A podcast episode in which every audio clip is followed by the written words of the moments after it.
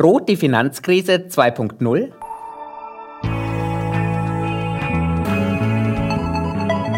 Hashtag Volatility, der Anlage-Podcast von QC Partners. Mit Thomas Altmann, Leiter des Portfolio-Managements bei QC Partners. Herzlich willkommen zu einer neuen Solo-Episode von Hashtag Volatility. Es gilt weiterhin kürzer, kompakter, aber genauso informativ. Heute, liebe Hörerinnen und Hörer, haben wir gemeinsam ein top aktuelles Thema, die Schieflage einiger Banken. Und wenn wir hier in den USA starten, dann sind das ja nicht nur Schieflagen, sondern echte Pleiten. Die bekannteste der drei betroffenen Banken ist sicherlich die Silicon Valley Bank. Dazu gesellen sich die Signature Bank sowie die Silvergate Bank. In Europa müssen wir zum aktuellen Zeitpunkt zwar nicht von Pleiten sprechen, aber immerhin von einer spontanen Übernahme in einer gehörigen Schieflage. Und damit meine ich die Credit Suisse. Schauen wir genauer hin.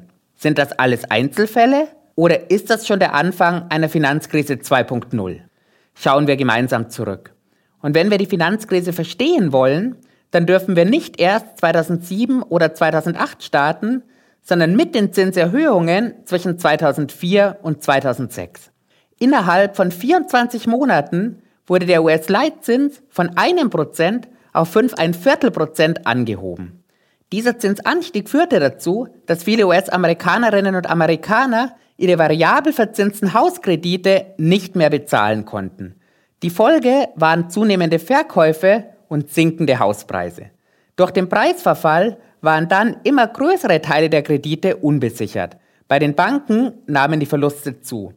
Und diese Verluste, die trafen nicht nur die kreditgewährenden Banken, denn über komplexe Strukturen waren die Kredite weiterverkauft neu verpackt und wiederum bei jeder Menge Anlegern platziert worden. Es war ein kaum noch durchschaubares System. Damals gab es mit den Zinserhöhungen also einen klaren Auslöser der Krise. Zinserhöhungen haben wir jetzt aber auch wieder. Und auch ein Zinsniveau, das dem von 2006 erschreckend ähnlich kommt. Aber ist die Situation wirklich vergleichbar? Bei der Pleite der Silicon Valley Bank spielt der Zinsanstieg eine entscheidende Rolle. Die täglich verfügbaren Sichteinlagen der Kunden wurden in langlaufende Anleihen investiert. Durch den Zinsanstieg haben diese Anleihen an Wert verloren. Sicherungen gegen steigende Zinsen waren zunächst kaum und später gar nicht implementiert. Anders als in der Finanzkrise sind die hier betroffenen Wertpapiere aber nicht dauerhaft im Wert gemindert. Sie holen ihre Verluste bis zur Fälligkeit vollständig wieder auf.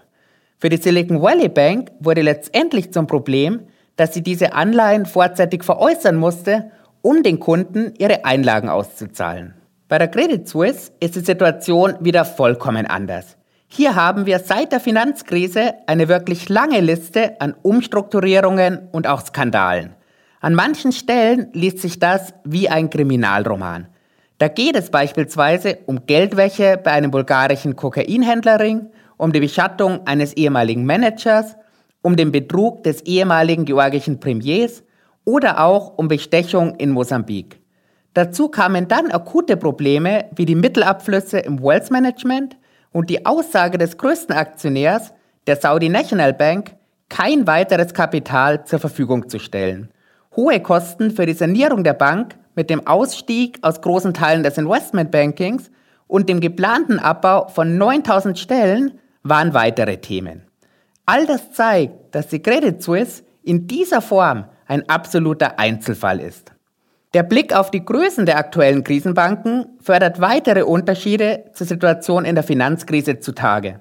Schon sechs Monate vor der Pleite von Lehman Brothers wurde Bear Stearns in massiver Schieflage von JP Morgan übernommen. Die Bilanzsumme von Bear Stearns lag damals bei gut 400 Milliarden Dollar die von JP Morgan bei gut 1,5 Billionen Dollar. Bear Stearns entsprach von der Größe damals also 25 Prozent von JP Morgan. Bei Lehman Brothers waren das zum Konkurszeitpunkt beachtliche 41 Prozent von JP Morgan. Vergleichen wir das mit den heutigen Zahlen. Die Bilanzsumme von JP Morgan lag Ende 2022 bei gut 3,6 Billionen Dollar, also dem zweieinhalbfachen von 2007. Damit ist JP Morgan, gemessen an der Bilanzsumme des Jahres 2021, die fünftgrößte Bank der Welt und die größte US-Bank. Die Silicon Valley Bank hatte eine Bilanzsumme von gut 200 Milliarden. Hier sprechen wir also von 5% der JP Morgan Bilanz. Die 560 Milliarden der Credit Suisse entsprechen 15% von JP Morgan. Wir sehen also, dass die Bilanzsummen der Krisenbanken im Verhältnis deutlich geringer sind, als das 2007, 2008 der Fall war. Schauen wir bei der Credit Suisse noch einmal genauer hin. Die vergleichsweise geringe Bilanzsumme, die die Übernahme durch die UBS sicherlich vereinfacht oder gar erst möglich gemacht hat, die hat sich die Schweizer Bank hart erarbeitet. Seit der Finanzkrise hatte die Credit Suisse ihre Bilanzsumme um 60 Prozent abgebaut. Und trotzdem hat der Finanzstabilitätsrat, der bei der Bank für internationalen Zahlungsausgleich angesiedelt ist und das globale Finanzsystem überwacht, die Credit Suisse bis zuletzt zu den 30 systemrelevanten Großbanken gezählt. Das unterstreicht noch einmal, warum am Wochenende 18. und 19. März in der Schweiz mit so viel Hochdruck an einer nationalen Lösung gearbeitet wurde. Die Credit Suisse war definitiv too big to fail. Wie geht es weiter? Eine seriöse Vorhersage zu treffen, ist praktisch unmöglich. Es gibt aber gute Chancen, dass die heute diskutierten Banken unrühmliche Einzelfälle bleiben. Mit ihrem schnellen und beherzten Eingreifen haben die Notenbanken und Einlagensicherungen die Chance dafür geschaffen. Auf beiden Seiten des Atlantiks wurde alles getan, um jeden Dollar und jeden Franken an Kundeneinlagen zu sichern. Entscheidend wird jetzt sein, dass das Vertrauen der Kunden in ihre Banken und das Vertrauen der Banken untereinander anhält. Dann können die Banken ihre Bestände an bonitätsstarken Wertpapieren wie geplant bis zur Fälligkeit halten und die temporären Verluste wieder aufholen. Umgekehrt blieben bei einem Bankrun in großem Stil oder dem Einstellen der Kreditvergabe zwischen den Banken die Auswirkungen nicht auf den Finanzsektor begrenzt. Die unmittelbare Folge wäre eine deutlich begrenztere und restriktivere Kreditvergabe gegenüber der Wirtschaft. Ich werde das weiterhin für Sie beobachten. Vielen Dank fürs Zuhören, bis zum nächsten Mal und machen Sie es gut.